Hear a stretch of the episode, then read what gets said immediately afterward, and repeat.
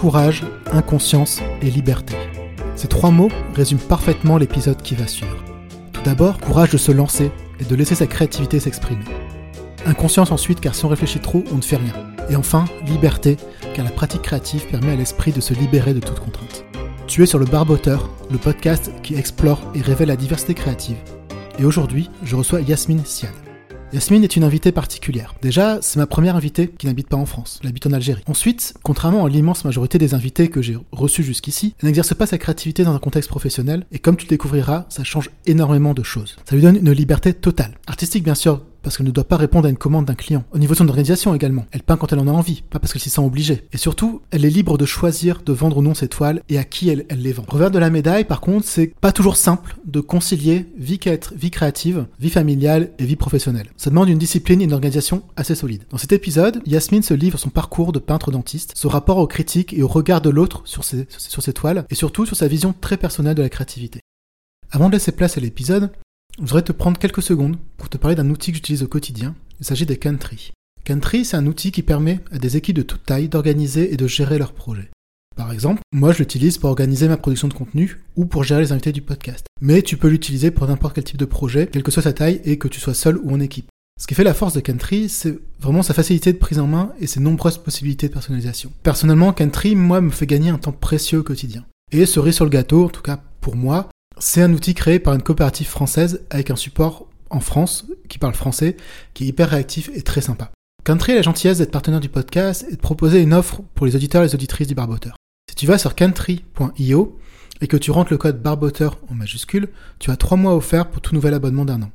Ne t'inquiète pas, si je suis allé un peu vite, je mettrai tous les détails dans les notes de l'épisode. Sur ce, je te souhaite une excellente écoute. On espérait pouvoir atteindre avec ce type de recherche le secret de la créativité. L'enfant a un pouvoir imaginaire qui fait qu'il peut jouer une journée complète avec une petite boîte et imaginer que c'est un avion. Créer n'est possible qu'à la condition de détruire les structures en place. Le, vrai créateur, il est, il est pas fou, mais pas loin.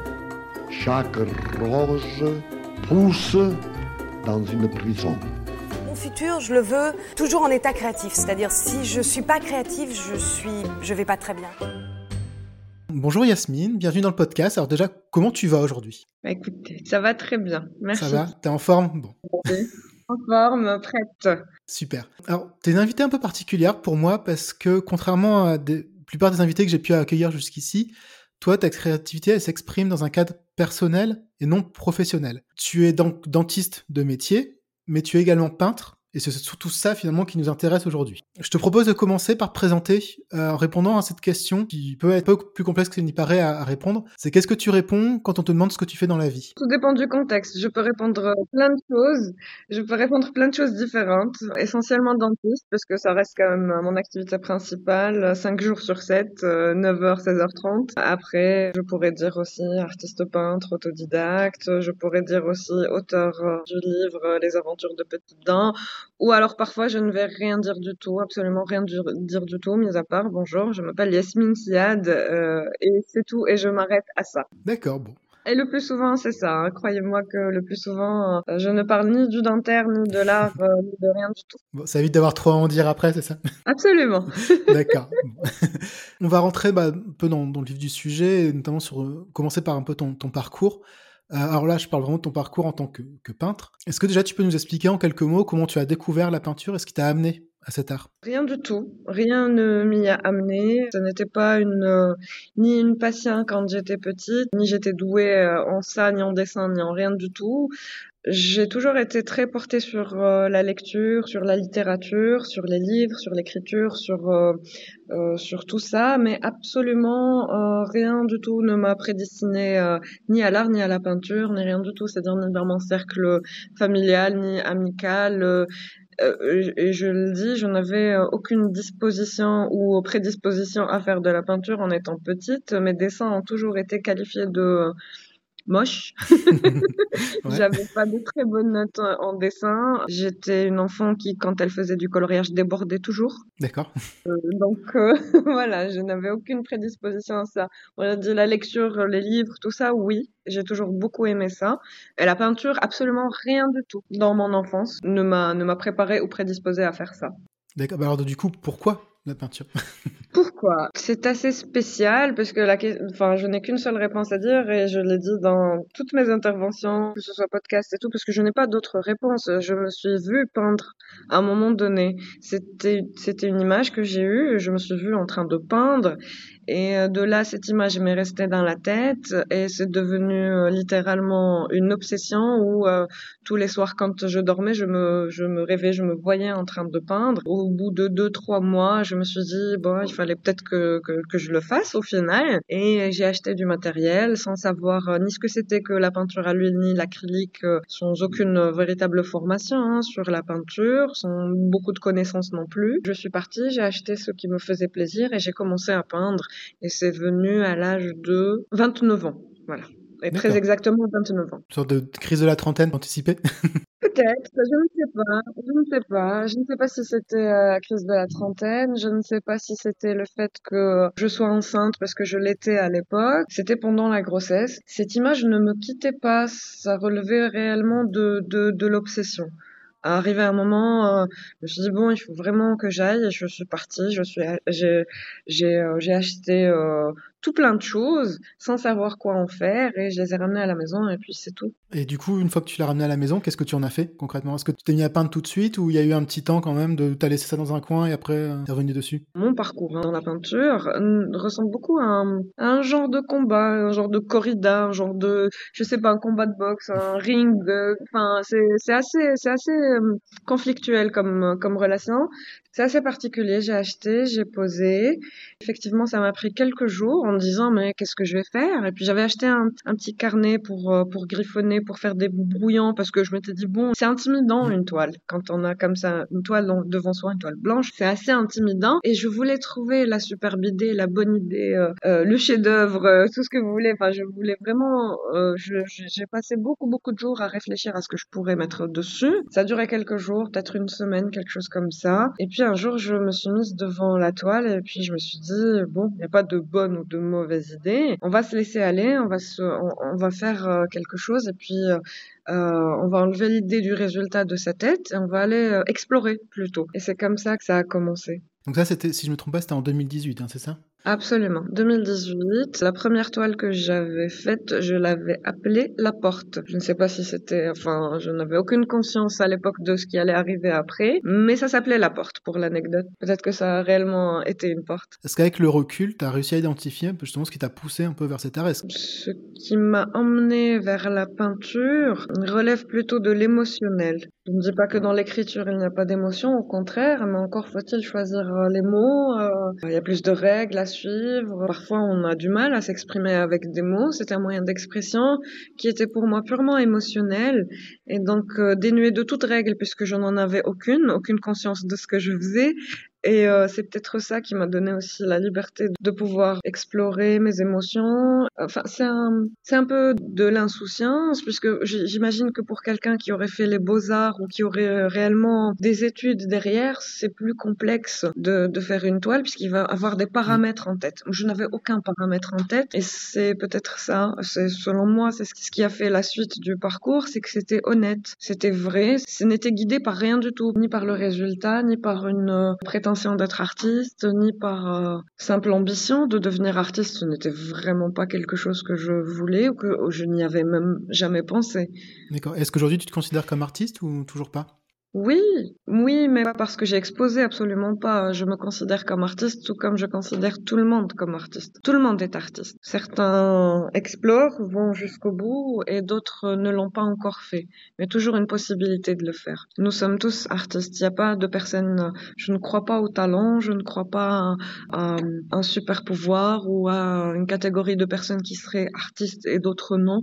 Tout le monde a cette possibilité. Tout le monde pourrait être artiste. Euh, encore faut-il en avoir conscience et l'accepter. Oui, c'est ça. Et du coup, aussi avoir un peu le, courage d'aller explorer ça, un peu sa, créativité. Ce qui n'est pas forcément simple quand tu as grandi dans un milieu, justement, peut-être des fois qui peut euh, réfréner ce côté artistique. Absolument. Absolument. Quand euh, j'évoque l'idée de la créativité ou de la création ou de, ou de l'art, c'est beaucoup plus du courage qu'autre chose pour moi. La créativité, c'est le courage, c'est une décision, c'est un choix.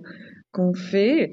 Et par rapport à notre éducation, oui, on a une éducation qui, qui tend à, nous faire euh, croire que il n'y aurait qu'une seule façon de penser, c'est la pensée convergente en fait. C'est on passe toute notre vie puisqu'on est très créatif avant d'aller à l'école.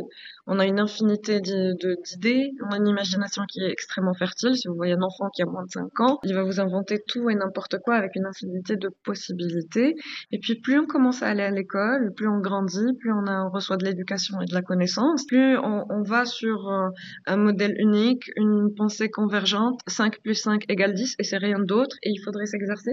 Et puis si on répond différemment, on risque d'être exclu. C'est tout ça qui va nous formater tout au long de notre vie à ne pas vouloir faire de vagues, à ne pas vouloir sortir de, avoir peur en fait du regard des autres et à, à faire quelque chose de différent. Et puis il faudrait euh, enseigner à nos enfants et puis il faudrait nous-mêmes à un moment donné se poser les questions et se dire et tiens si et si c'était pas la seule façon de penser et si la pensée euh, pouvait être euh, divergente au lieu de convergente, est-ce qu'il n'y aurait pas d'autres réponses? Est-ce que ce serait pas autre chose d'être heureux? Est-ce que ce serait pas autre chose? La vie en fait en général Et donc à partir du moment où on commence à se poser des questions, c'est là où on commence à explorer sa créativité. Si on a peur des réponses, on va rester euh, sur place. Si on explore les réponses, on est déjà artiste. Ouais, c'est intéressant ce que, ce que tu dis. Tu as commencé à parler de créativité. Du coup, ça fait une bonne, transition justement sur ton rapport à la créativité. Alors, tu as commencé à y répondre juste parlant de courage, de choix. Mais du coup, quelle définition tu donnerais à la créativité?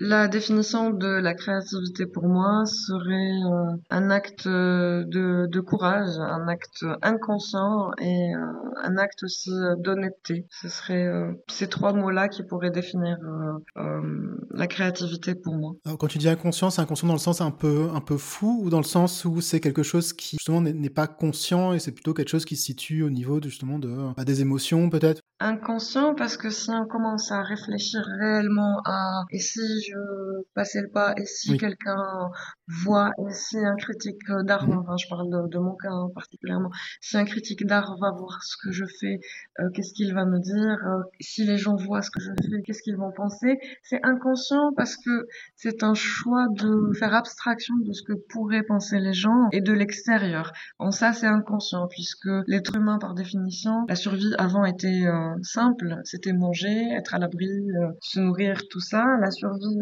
aujourd'hui, elle est sociétale, elle est sociale. Et donc, euh, tout risque de, perdre son statut ou sa, posture ou sa position pourrait être très effrayante. C'est quelque chose qui est très effrayant et l'inconscience, elle serait de, de risquer, de prendre des risques, de, d'explorer autre chose et de faire euh, quelque chose qui n'est pas euh, commun, on va dire. Donc l'inconscience, elle est plutôt dans, dans ça. D'accord. Quand on a échangé pour préparer justement cette, cette euh, conversation, tu as une phrase qui m'a marqué et c'est un peu l'angle le, l'angle que j'avais envie de donner à cet épisode. C'est tu m'avais dit que selon toi, une vie passée sans explorer sa créativité, c'est une vie perdue. Est-ce que tu peux détailler un petit peu ce que tu entends par là et approfondir un peu cette, euh, ta, ta, ta pensée? Je maintiens cette phrase et oui, c'est une vie qui est perdue et totalement gâchée si on ne s'offre pas la possibilité d'explorer sa créativité. Alors la créativité, explorer la créativité, c'est euh, se connaître au final puisqu'il n'y a pas de créativité sans honnêteté. Et l'honnêteté, c'est de se dire, et euh, si j'apprenais à me connaître, et si j'apprenais à, savoir qui je suis, en fait. C'est à partir du moment où on se demande qui on est, euh, qu'on commence à, à, se poser des questions, qu'on est capable de revoir toutes nos idées, tout ce qu'on a bâti pendant, dans mon cas, 30 années, tout ce que j'avais reçu, tout ce que je croyais être vrai. C'est une remise en question qui est totale. C'est euh, des choix qui sont parfois aussi difficiles, mais si on ne le fait pas, je pense que c'est une vie qui est euh, triste et monotone. Il faudrait apprendre à se connaître. Et ça, c'est un long chemin à parcourir. Si on le fait honnêtement, c'est un chemin qui est parfois un peu douloureux. Mais euh, se connaître, je pense que c'est le plus, le plus lent et le plus beau des voyages qu'on puisse faire. Et la créativité, c'est quelque chose qui en ressort. C'est de ce voyage-là, de se connaître, de, de, de savoir qui on est réellement, peut naître une créativité sincère et puis euh, quelque chose de signifiant, je pense.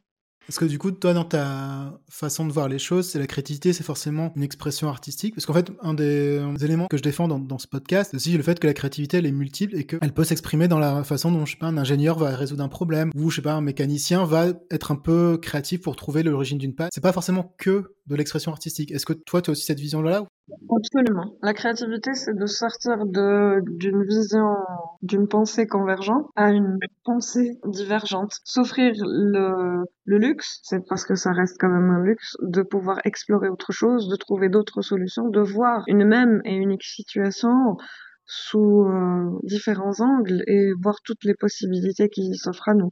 Que ce soit dans, dans la cuisine ou, ou dans une réparation ou dans un soin dentaire ou dans la peinture, c'est simplement pouvoir ouvrir son esprit à autre chose et avoir le courage de, de le faire, encore une fois. Et justement, est-ce que toi, dans ton métier de dentiste, tu estimes parfois être un peu créative ou au contraire, c'est plutôt tu appliques un peu ce que tu as appris pendant tes études? Absolument. Mis à part, c'est-à-dire dans le protocole du soin, mis à part ça, je ne pense pas me, me suivre euh, aucune règle parce qu'aucun patient ne ressemble à l'autre. J'ai déjà eu à refuser à des patients qui voulaient euh, Hollywood Smile, facettes et compagnie à dire non à ça puisque je n'y crois pas et parce que je ne pense pas que ce soit la meilleure option pour eux, ni euh, point de vue santé, ni, euh, point de vue esthétique, ni rien du tout. Donc oui, c'est encore une fois euh, du courage et, euh, et oui, la créativité peut s'exprimer à tous les niveaux de à, tout moment et dans toutes les situations de, de la journée, qu'elles soient personnelles ou professionnelles, elle est toujours là.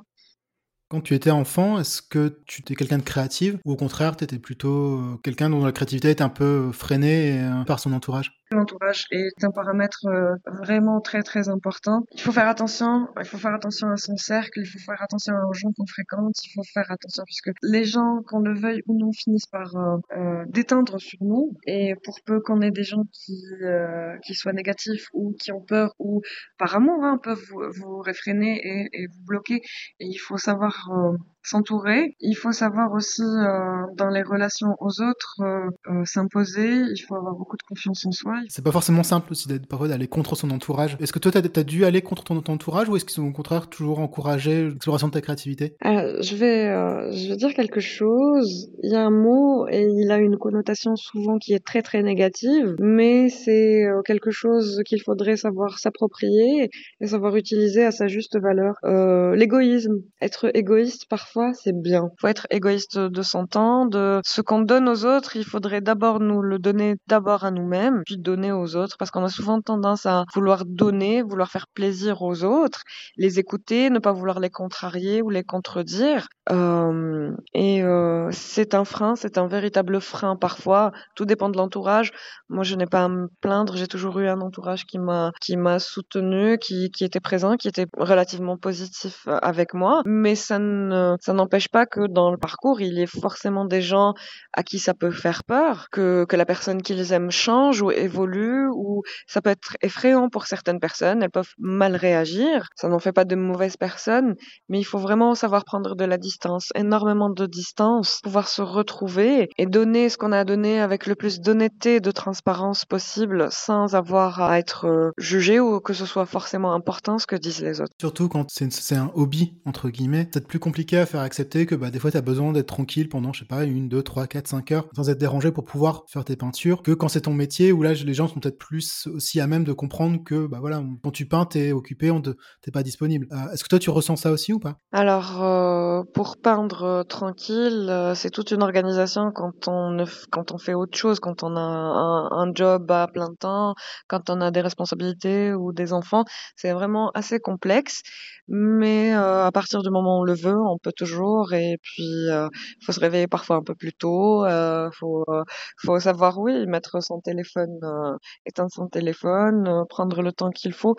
Il y a, un chef d'entreprise hein, qui avait dit que à toute son équipe que si euh, les personnes qui, travaillaient avec lui ne prenaient pas chaque jour 20 minutes de rendez-vous avec eux-mêmes, qu'ils allaient gâcher leur vie et qu'ils n'allaient jamais pouvoir euh, être performants ni évoluer dans leur travail ni dans leur vie s'ils ne prenaient pas ce temps. Ce temps est nécessaire, ça demande de, la discipline et ça demande aussi des efforts, du courage et euh, voilà. Par exemple, ne pas être dans l'interactivité, ne pas rentrer sur les réseaux sociaux le matin au réveil, ne parler avec personne euh, avant d'avoir pris ce temps-là pour écrire ou pour penser ou pour méditer. Chacun fait comme comme il l'entend. Mais le plus important, c'est de garder toujours du temps pour soi, en tête à tête avec soi-même, pour pouvoir euh, évoluer et faire des choses. Si tu étais libre financièrement, que tu n'avais plus besoin d'être pour gagner de l'argent, quelle place occuperait la peinture dans ta vie? Est-ce que tu en ferais plus, tu en ferais moins ou ça changerait rien?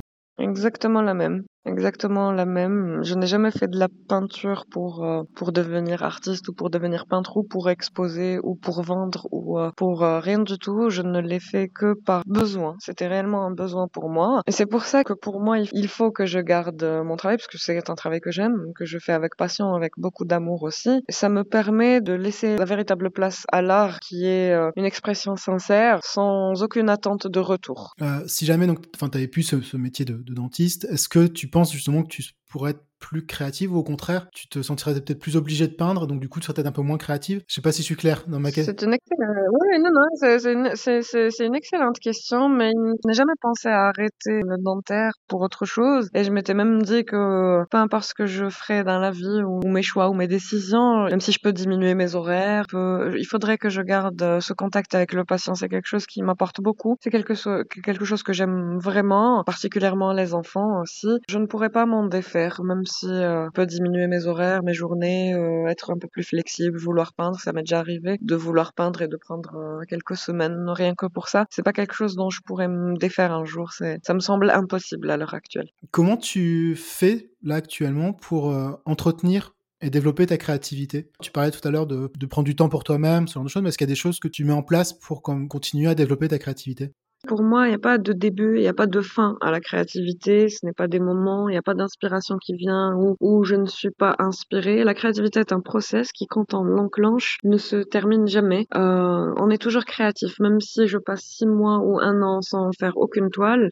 Je n'estime pas ne pas être créative. Au contraire, il y a des périodes de gestation qu'il faut pouvoir accepter.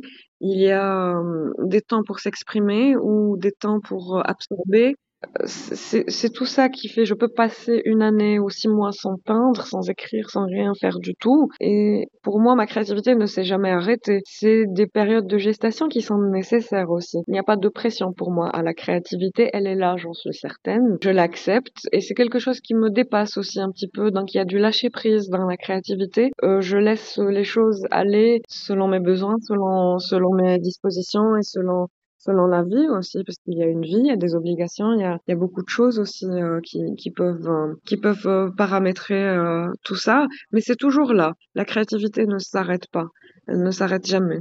Certes, elle s'arrête jamais, mais il y a des moments où elle est quand même plus présente que d'autres. Absolument. Comment tu fais, toi, justement, pour l'entretenir Est-ce qu'il y a des choses que concrètement tu mets en place ou pas? Alors, ce qui pourrait stimuler la créativité euh, le plus pour moi, c'est les moments seuls et la solitude. Euh, j'ai besoin de ça, en tout cas. Moi, j'ai besoin de beaucoup de moments seuls. J'ai besoin de beaucoup de moments où je suis isolée, au calme. Et c'est là où, euh, où, où c'est encore plus fort. Après, tout peut stimuler la créativité. Une discussion, une exposition, dans les embouteillages, voir quelque chose peut stimuler, peut, peut stimuler la créativité ou l'inspiration, c'est il faut rester ouvert. Pour garder la créativité comme ça en continu, il faut garder l'esprit ouvert. C'est la seule chose qu'il faudrait faire. Et puis vraiment j'insiste sur ça. Euh, des moments de enfin chaque personne pourrait appeler ça différemment mais euh, ça pourrait être méditation ça pourrait être prière ça pourrait être euh, recueillement. Ça pourrait être tellement de mots différents mais il faut pouvoir se donner du temps à soi-même c'est très important pour moi. Et justement à l'inverse est-ce qu'il y a quelque chose qui freine ta créativité ou qui t'empêche d'être créative en ce moment ou, ou ça va?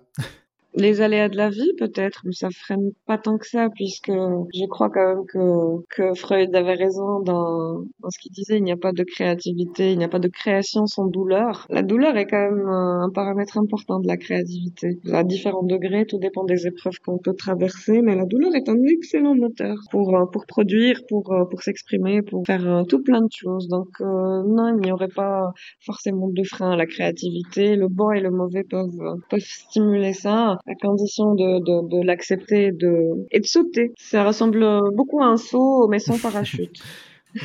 mais justement, donc même toi, des sentiments négatifs, tu arrives à en, faire des choses créatives? Je sais qu'il y a certaines personnes, par exemple, dans les personnes que, j'ai reçues jusqu'ici, qui ont vraiment besoin d'être dans des bonnes dispositions, d'être plutôt dans un esprit plutôt positif, et qui, quand ils sont négatifs, justement, ça prenne leur créativité. Toi, même quand tu es triste, par exemple, ou en colère, ou ce genre de tu arrives quand même à en sortir quelque chose de créatif?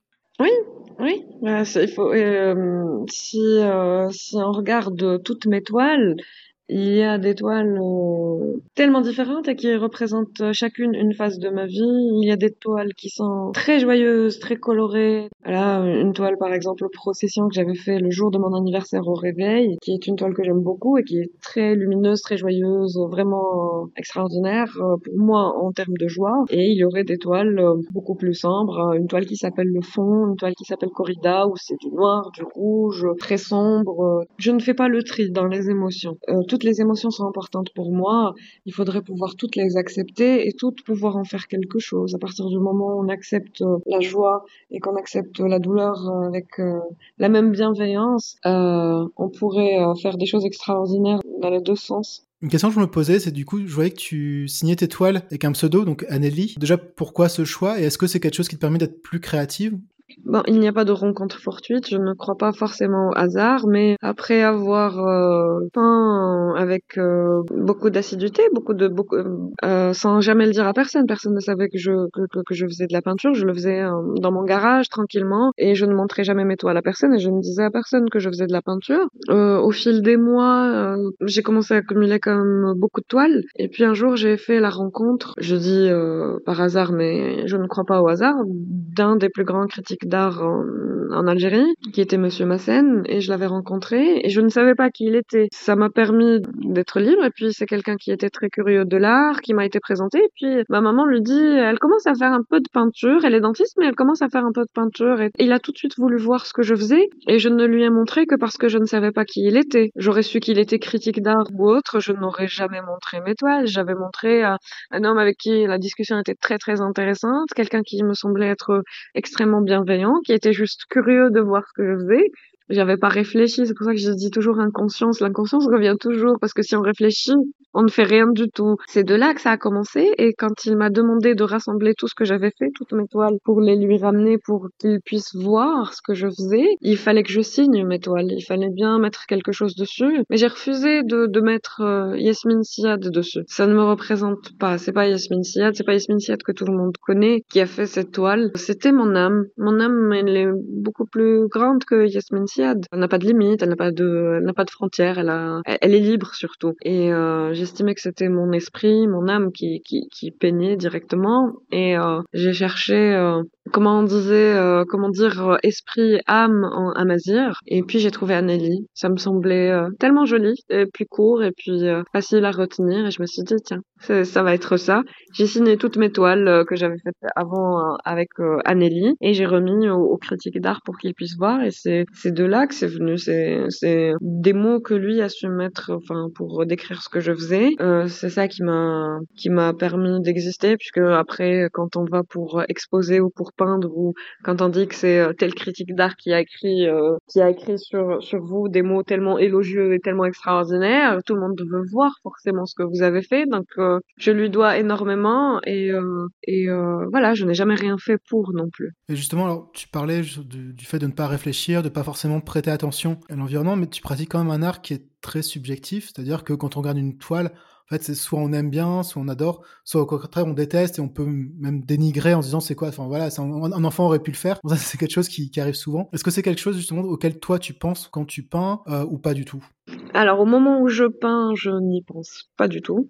D'accord. C'est vraiment très impulsif. C'est vraiment quelque chose que je ne contrôle pas. Je n'ai pas de vision avant, ni pendant, ni, ni après. Mais effectivement, après, quand, euh, quand on regarde le résultat final, il y a un instant forcément dans la tête de chacun, on se dit euh, qu'est-ce que qu'est-ce qu'on va penser de ça? Ou est-ce que c'est assez bien? Est-ce que c'est véritablement une œuvre qui peut être exposée ou pas? La vérité est que j'aime voir les réactions des gens quand ils ne savent pas que je les regarde, quand ils voient les toiles et qu'ils ne savent pas que c'est mes toiles. C'est pour ça que j'aime bien exposer dans des lieux qui sont un peu atypiques, tout comme la clinique ou une école ou autre chose. C'est quelque chose qui m'intéresse beaucoup. Je ne veux pas spécialement qu'on me dise que c'est beau. Ce n'est pas fait pour être beau. Je ne fais pas des choses pour. Euh, je fais pas du décoratif. J'ai pas envie de faire du figuratif. Je n'ai pas envie euh, que ce soit une reproduction. J'ai envie que ce soit sincère. J'ai envie surtout que la personne ressente quelque chose, que ce soit une belle émotion très négative ou du même du dégoût, hein, peu importe. J'ai envie que la personne ressente quelque chose en voyant ma toile. Et c'est la seule chose.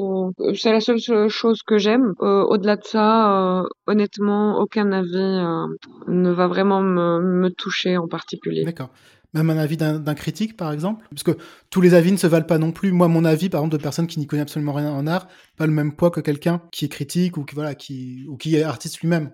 Alors à mes yeux, ça a la même valeur si c'est une expression sincère, parce qu'en fait, on peut, on peut, on peut savoir quand la personne nous parle ou regarde la toile, on peut voir réellement si elle ressent quelque chose ou pas. Après, effectivement, oui, un critique d'art va ouvrir euh, des portes, mais pour l'anecdote, le critique d'art qui avait découvert ce que je faisais, qui m'avait rencontré, je n'ai toujours pas publié ce qu'il m'a, ce qu'il a écrit de moi. Je ne l'ai toujours pas publié quatre ans après. Quand il me l'avait donné pendant un an, je l'avais caché, je l'avais montré absolument à personne. Personne ne savait que que Monsieur Massen avait écrit un texte sur moi ou ce que, sur ce que je faisais en tant que euh, il disait que j'étais artiste mais euh, je n'avais jamais partagé euh, sa critique et jusqu'à présent hein, je ne l'ai jamais publié et pourtant c'est un texte tellement élogieux. Et c'est ce que je lui avais dit. Il m'a dit alors vous l'avez partagé? J'ai dit non je ne me sens pas encore l'avoir mérité. C'est beaucoup trop pour pour ce que je pense être. Et c'est quelque chose qui est tellement précieux aussi j'ai beaucoup de mal à le partager à, à dire ça aux gens ou à montrer ça aux gens. Je le garde pour moi. C'est suffisant. On a discuté de plusieurs choses et notamment du fait que tu ne faisais pas trop attention au regard des autres euh, et que tu aimais bien justement aussi exposer dans des lieux un peu insolites comme dans ton cabinet ou dans des écoles ou autres justement pour pouvoir observer un petit peu le,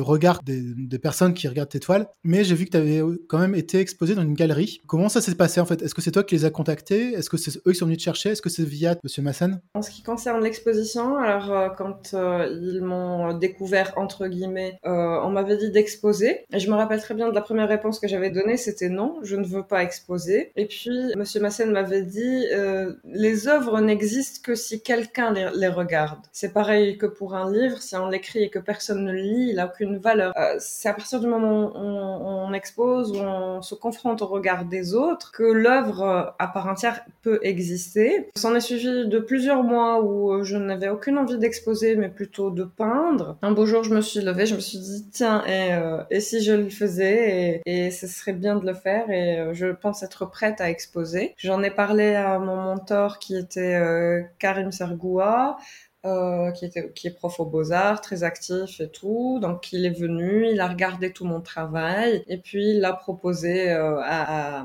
à, la galerie. Ce n'est pas vraiment une galerie, c'est un lieu historique, c'est un lieu qui est étatique, historique euh, et c'est euh, Dar Abdeltif qui est maintenant euh, réservé à l'art et aux artistes dans laquelle il y a des résidences d'artistes qui viennent de partout dans le monde. Donc je suis partie faire une visite, j'ai envoyé un dossier avec mes toiles tout mon travail, j'ai été acceptée, on m'a donné une date. D'accord, ok. Et donc, euh, tu as exposé combien d'œuvres, à peu près? Alors, j'ai exposé. Est-ce que tu t'en souviens? Est-ce que c'était en 2019, je crois, c'est ça? Oui, oui, oui j'ai exposé euh, 40 à peu près, plus de 40. Ah ça oui, a dépassé même. les 40.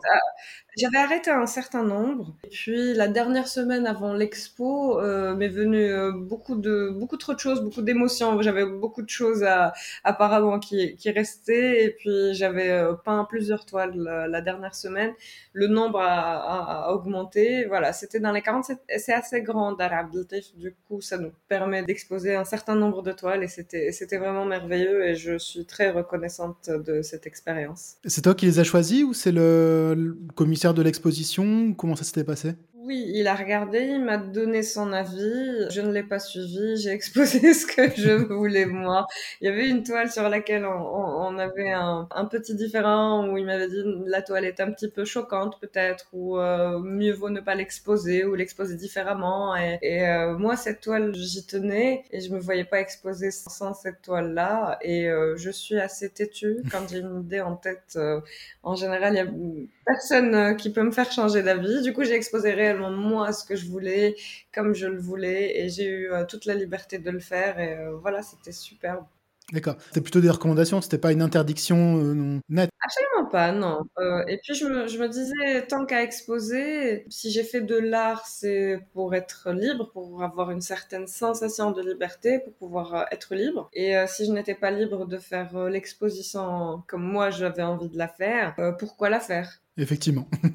Et elle avait quoi de particulier cette toile justement qui a, posé problème? Alors cette toile s'appelle euh, L'amour est une gestation comme une autre. C'est une toile assez farfelue. C'est rien de choquant comme ça pour moi, hein. mais les gens, c'est vrai que c'est la toile qui interpelle le plus les gens. C'est un tronc, fait, que une, présentation farfelue anatomique de l'amour à l'intérieur du corps humain. C'est assez bizarre, mais je, je je mettrai une photo de la toile comme ça pour ceux qui voudraient euh, regarder la toile. Euh. Oui, ça, effectivement, ça m'intrigue. comme ça, je le mettrai euh, avec l'épisode. je, t'envoie la photo de la toile, comme ça, tu auras une idée sur ça.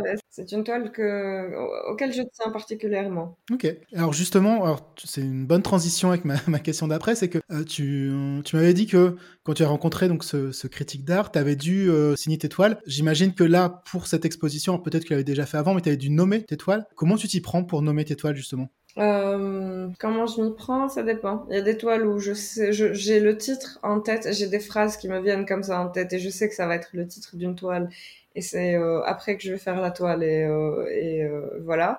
Et parfois non c'est des toiles que je fais qui restent un moment et puis je la regarde et puis je trouve le titre bien après. Il faut savoir que le, nom de mes toiles c'est des noms assez particuliers. Ça peut être des réflexions comme un seul mot comme c'est très éclectique. C'est pas ce n'est ce n'est régi par aucune règle sauf d'orthographe et de syntaxe et de grammaire D'accord. Tu cherches pas à faire, par exemple, des noms très courts, justement, qu'on retient facilement, par exemple, sur une chose, tu fais pas attention à ça? Absolument pas. J'essaie de donner le titre le plus juste, euh, le ressenti le plus juste euh, de la toile. Ça peut être des phrases, tout comme ça peut être un seul mot. J'ai une autre toile qui s'appelle euh, Raconte-moi un silence. Euh, j'ai une toile qui s'appelle Ascension. C'est très différent à chaque fois. C'est des thèmes et des thématiques assez différentes. D'accord. Mais l'idée, c'est de décrire la, toile ou plutôt peut-être le, sentiment aussi que tu avais en, la peignant ou un peu tout Peut-être l'idée, l'idée, la vraie, l'idée brute que j'avais en faisant cette toile, que j'essaie de, de, retranscrire en, avec un titre. C'est vraiment l'idée brute de, de cette toile-là. D'accord. Est-ce que tu as déjà vendu des toiles ou pas? Il faut savoir que je tiens beaucoup trop à mes toiles. La vente est difficile pour moi. Alors déjà, il faut que je rencontre la personne, il faut que je lui parle. C'est tout un process pour avoir euh, une de mes toiles. D'accord. Alors justement, j'avais vu en préparant la, conversation, effectivement, que tu étais euh, assez sélective dans le choix de, tes acheteurs. Donc du coup, c'est quoi un peu tes critères? Comment tu fais pour euh, te dire, bah tiens, cette personne-là, j'ai envie de lui vendre?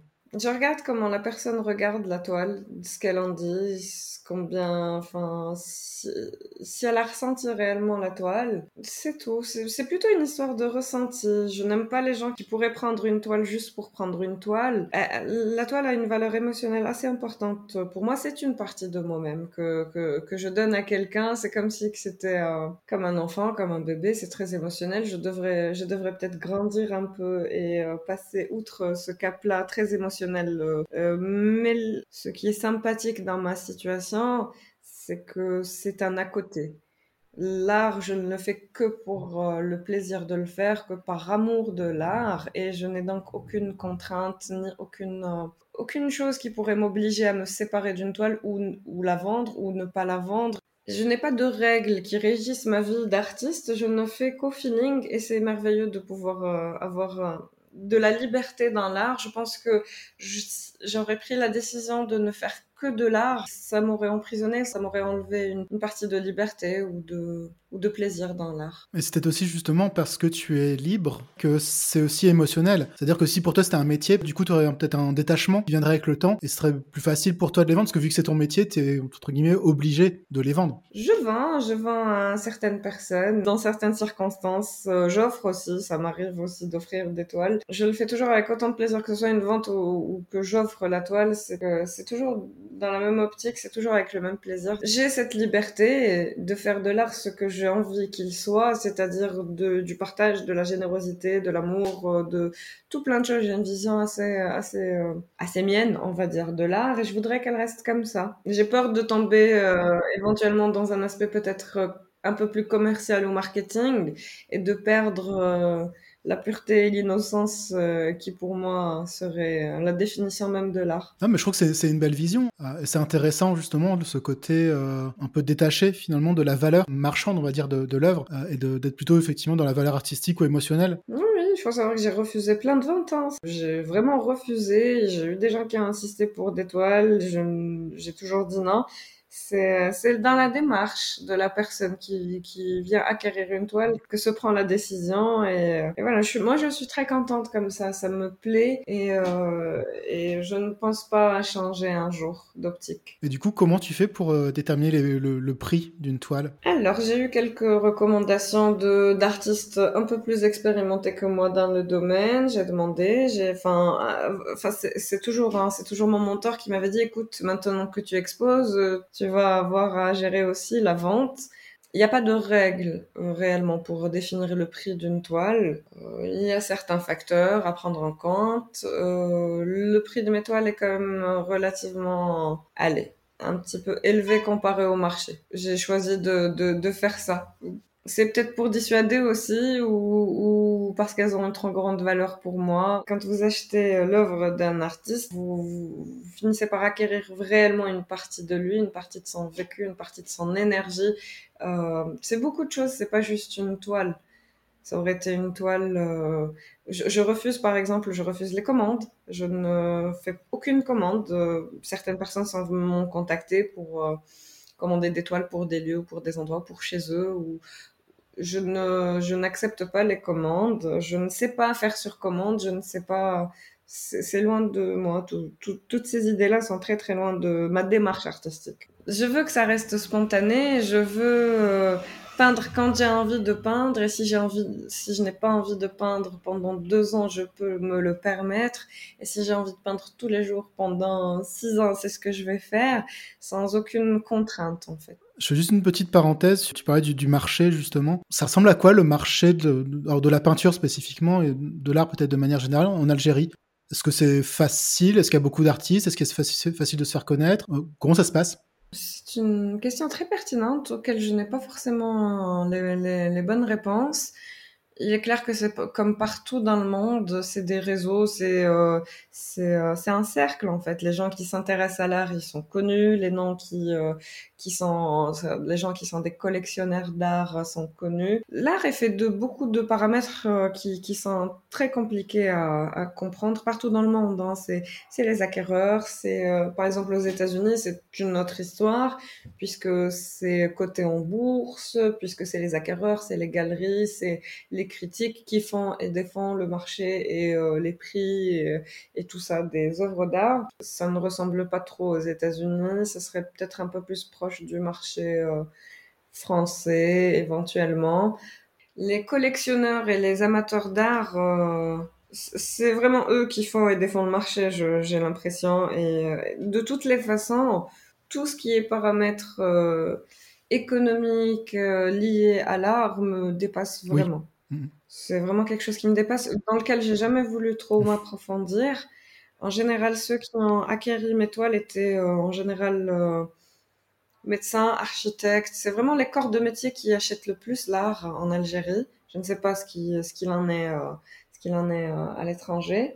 Mais en Algérie, oui, c'est plutôt les médecins, les architectes, c'est les deux corps de métier qui achètent le plus des œuvres d'art et euh, voilà. Moi, j'ai eu à traiter avec euh, ces deux corps de métier et voilà, mais c'est toujours la personne qui passe avant et le ressenti. Mmh. Oui, bien sûr. Est-ce que tu as déjà eu envie de t'essayer à d'autres pratiques artistiques autres que, que la peinture ou Parce que tu avais expliqué que la, peinture c'était entre guillemets un peu imposé à toi comme un, besoin. Mais est-ce que tu as déjà eu des envies d'essayer d'autres euh, supports? L'écriture, ça a toujours été euh, mon premier amour. J'ai toujours écrit, hein. j'écris toujours, j'ai toujours écrit. J'ai des dizaines de carnets empilés sur mon bureau. Je suis euh, encouragée depuis depuis un certain nombre allez, d'années maintenant à faire lire mes écrits, à éditer, puisque je suis passée quand même au cap auteur, enfin autrice, puisque maintenant le mot existe, autrice, euh, via ma bande dessinée pour les enfants, les aventures de mhm. Petite Dent, donc le livre qui devait préparer l'enfant à l'échelle dentiste. Donc j'ai eu à vivre un salon international du livre, festival international de la BD. J'y ai participé, j'ai vu des gens, j'ai fait des ventes dédicaces, je sais comment se passe l'édition d'un livre, la promotion d'un livre. Je l'ai vécu, c'est c'était un réel plaisir de le faire. Maintenant, il faudrait que je passe le cap de d'un ouvrage euh, pour les adultes peut-être. C'est quelque chose auquel je pense, auquel je travaille. Tu écris quoi? C'est des romans, des nouvelles, de la poésie? Absolument pas. C'est des pensées, c'est des. Euh, ça n'a pas vraiment de structure. Euh, S'il y, a des gens qui, qui nous écoutent, qui ont déjà lu euh, les pensées de Pascal, ça ressemblerait plus à ça. C'est des, euh, c'est des pensées. C'est pas, c'est pas continu. C'est pas une histoire. C'est réellement. Encore une fois, comme la peinture, c'est des jets, c'est, c'est émotionnel, c'est un vécu, c'est voilà, c'est dans ce style-là, si je pouvais le décrire. Et du coup, tu écris euh, pareil de manière euh, spontanée quand on a envie, ou tu as des, moments d'écriture, ou c'est comment tu intègres l'écriture dans ton quotidien? Je n'ai pas encore euh, dompté l'écriture, je ne sais pas encore bien faire ça avec avec assiduité ou comme je veux ou comme je voudrais. C'est ça vient tout seul. J'aimerais pouvoir faire ça d'une façon un peu plus structurée. Bon, avec le travail, et la vie, la vie réelle à côté c'est difficile de, de garder euh, beaucoup de spontanéité, mais je pense sérieusement, je suis dans une démarche de structurer un petit peu plus tout ça et euh, de le faire un peu plus, euh, on va dire, sérieusement et d'une façon un peu plus professionnelle, on va dire, que, que spontanée. D'accord. Et justement, à, part peut-être le, temps et la complexité de la vie quotidienne, qu'est-ce qui t'empêche justement de passer le cap et de, d'aller voir un éditeur justement avec ce, ce, projet Comme tout dans ma vie et comme ce podcast euh, y compris, il faut vraiment que ça vienne vers moi en général et que, enfin, je, comment dire, l'initiative vient rarement de moi. Dans tout ce que j'ai fait dans ma vie, l'initiative est rarement venue de moi. C'est des moments où je me suis sentie, entre guillemets, hein, obligée de le faire, où je l'ai fait il faut savoir que je suis une personne assez timide qui n'a jamais voulu euh, ni être connue, ni être reconnue, ni rien du tout. Moi, ma petite vie tranquille d'inconnu me convient très très bien. Et euh, oui, je sors de ma zone de confort euh, quand je me sens un petit peu obligée de le faire ce n'est jamais avec euh, envie ni plaisir que je le fais dans le, premier cap. Après, j'arrive à, apprécier, à aimer, à, apprécier rencontrer les gens et leur parler et tout ça. Certains disent que c'est le syndrome euh, de l'imposteur, d'autres disent que c'est de l'humilité, de la modestie, peu importe comment on appelle ça. J'apprécie ce que je fais, j'en suis fière. Je ne vais jamais aller de l'avant pour le montrer ou pour en parler. Ça vient toujours vers moi et euh, disons que je me, je me complète dans cette situation où ça vient vers moi. tu laisses un peu le, hasard faire, c'est Toujours.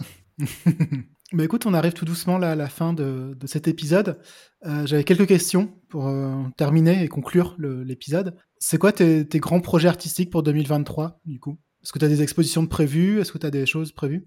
Je travaille sur une expo. J'ai pas encore de date euh, ni lieu, mais j'y travaille. Ça vient. Je, je, sens l'exposition venir. Je, je, commence à accumuler un certain nombre de toiles. J'ai une thématique, j'ai un fil conducteur. Ça se construit. Donc euh, oui, c'est ce que j'espère pour l'année 2023. Il y a la réédition de mon livre, la troisième réédition. Et puis oui, structurer un peu plus l'écriture et pourquoi pas euh, sortir un ouvrage cette année. Je l'espère. Tu nous tiendras au courant? Avec plaisir. Pas d'exposition prévue en France, non?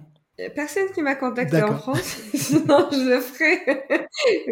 j'avais fait une toile, c'est particulier, j'avais fait une toile, elle s'appelait Rue Mouffetard rue Mouffetard à Paris, c'est vraiment un endroit qui m'a beaucoup inspiré. Il y a de la vie, il y a de, c'est, euh, ouais, tant qu'à exposer en France, j'aimerais bien exposer s'il y a une galerie à rue Mouffetard euh, qui, qui, qui, veut bien exposer mes toiles, moi je viendrai avec grand bah, plaisir. alors si quelqu'un tient une galerie euh, dans la rue Mouffetard et nous écoute, bah voilà.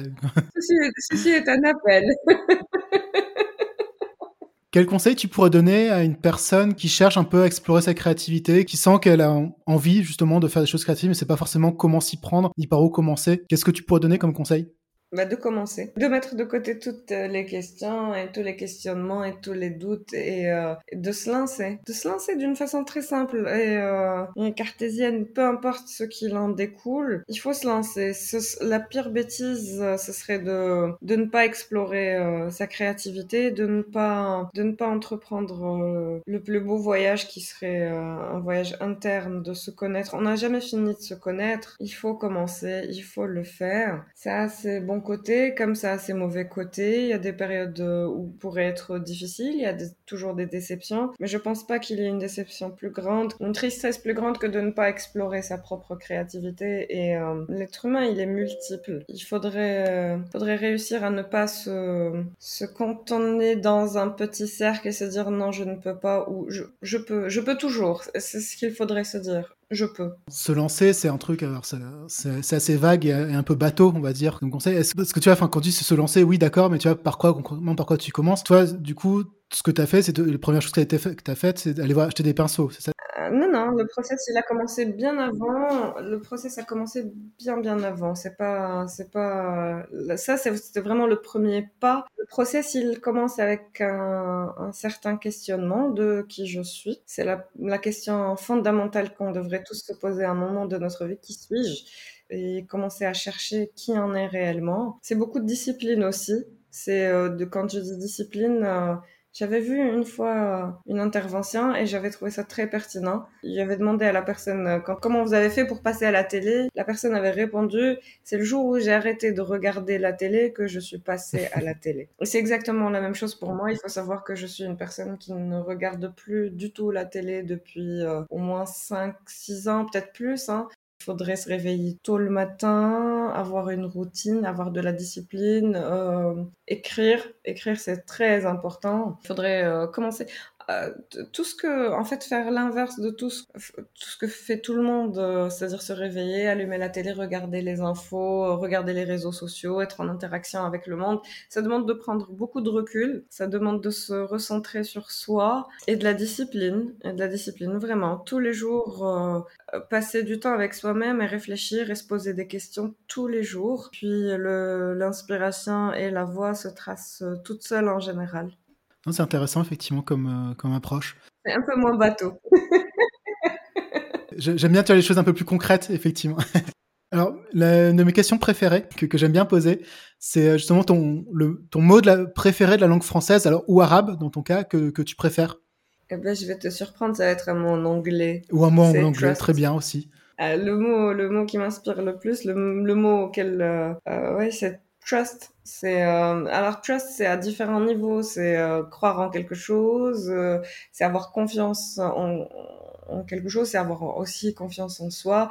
C'est toute une vie qui peut être guidée juste par une seule idée et un seul mot qui serait trust. Je me fais confiance, je fais confiance à, à ma destinée, à ma vie.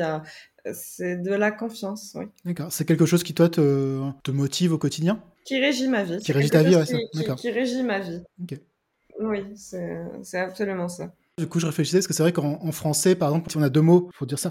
C'est pour ça que je le dis en anglais parce que le meaning of trust in English, c'est pas c'est pas pas le même sens qu'en français ou, qu'en arabe. je trouve que le sens le plus pertinent qui qui me ressemblerait à moi, ce serait en anglais. donc c'est pour ça que j'ai dit trust. C'est pas tant la confiance, mais c'est un mélange de plusieurs euh, plusieurs choses. Mais oui, trust, ça, c'est ce qui régit ma vie. D'accord, ça marche. Pour terminer, un créateur ou une créatrice, alors que tu aimes, que tu aimes particulièrement, que tu voudrais mettre en avant sur ce podcast? Euh, J'ai beaucoup réfléchi à ça et euh, je suis une personne qui, euh, qui, qui, en termes d'inspiration, je reste très ouverte à tout. Tout peut m'inspirer, c'est-à-dire que ce soit la nature ou, ou, une personne ou un enfant ou un patient ou une dent, peu importe. Ça peut être ça, ma source d'inspiration, c'est plutôt le... J'ai pas de créateur mm-hmm. forcément qui m'inspire c'est plutôt la vie, euh, mon, mon, inspiration. Mais si je devais parler d'un artiste euh, que j'aime et que j'apprécie et qui a énormément de sens pour moi, du moins ce qui serait le plus proche de, de ma vision à moi, ce serait Matisse.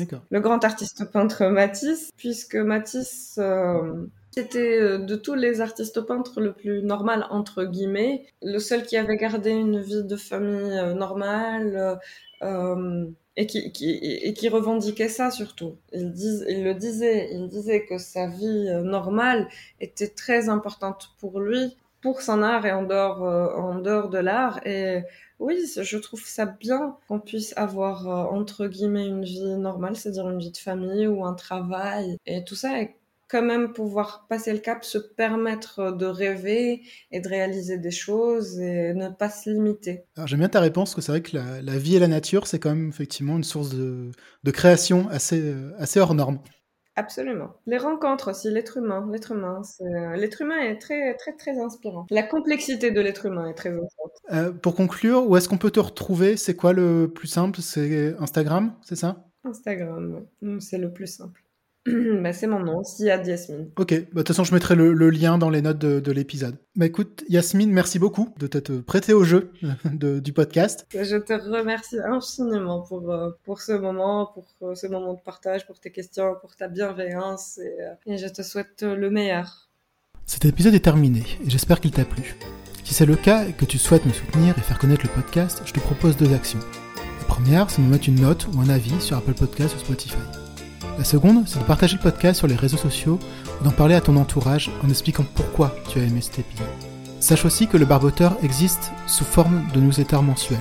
Tu retrouveras des réflexions sur la créativité, des inspirations et des extrêmes avec créative. Tu trouveras le lien d'inscription dans les notes de l'épisode. Merci pour ton écoute et ton partage et à dans 15 jours.